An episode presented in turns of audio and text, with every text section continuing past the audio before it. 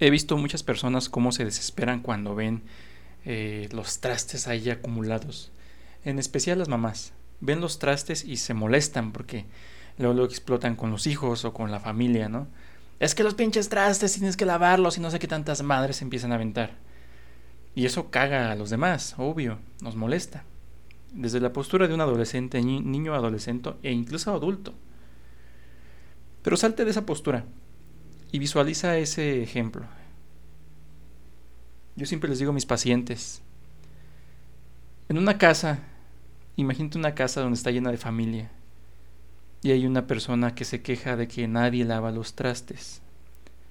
Pero esa persona a fin de cuentas termina lavando los trastes porque le da un no sé qué y ansiedad y es que le dan las ñañaras. Y termina lavando los trastes pero se queja. Los lava quejándose y termina de lavarlos y se queja. Yo le comenté una vez a esta persona. ¿Sabes cuál es la solución? Sí. No los laves. Pero es que no van a entender estas personas y no sé qué tanto rollo. No los laves. Pero es que eso qué, le digo, no los laves. Tu trabajo es esa ansiedad que tienes al ver los pinches trastes sucios, ese es tu pinche trabajo, esa es tu bronca. No el si son disciplinados, no el si son cochinos o se ve feo el plato, no, no, tu trabajo es aguantar vara. Y me voy a aguantar el pinche coraje y las ganas de mentar madres y mi, mi pedo, mi, el mío, es que yo quiero lavar los pinches trastes. Esa es tu bronca, no los laves. Tú enfócate en tus pedos. ¿Por qué a huevo lavar trastes? ¿Por qué? Si sabías que una persona que está es tan ansiosa que quiere lavar todo el pinche tiempo la ropa, los trastes y, dejar todo impecable antes de salir de la casa, esa persona está allí puerca por dentro. Mejor enfócate en limpiar tu pinche interior en lugar de afuera. Le dije esto a esta persona y obviamente se molestó. Dijo que estaba loco. Pero se sigue quejando, hasta la fecha se sigue quejando de que los demás no laven.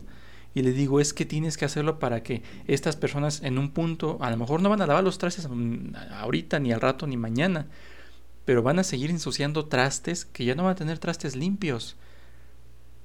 ¿Y qué van a tener que hacer? Van a entrar en crisis, porque dicen, güey, ¿ahora qué hago? Pues van a tener que aprender a lavar trastes. Es la única manera en la cual una persona se enseña estando en crisis sin saber qué hacer. No interfieras. Por más que ames, por más que quieras a alguien, por más que te cague una situación o un escenario, no interfieras. Tu pedo, tu trabajo es aguantar vara y preguntarte por qué soy así en ciertas situaciones, por qué soy así con ciertas personas, ¿Por qué? Mejor cuestiónate, cuestiónate y, ese es tu chamba, ese es tu trabajo. Deja a los demás que batallen. Bien claro se dice, ¿no? Los hijos con tantita hambre y tantita eh, sueño aprenden.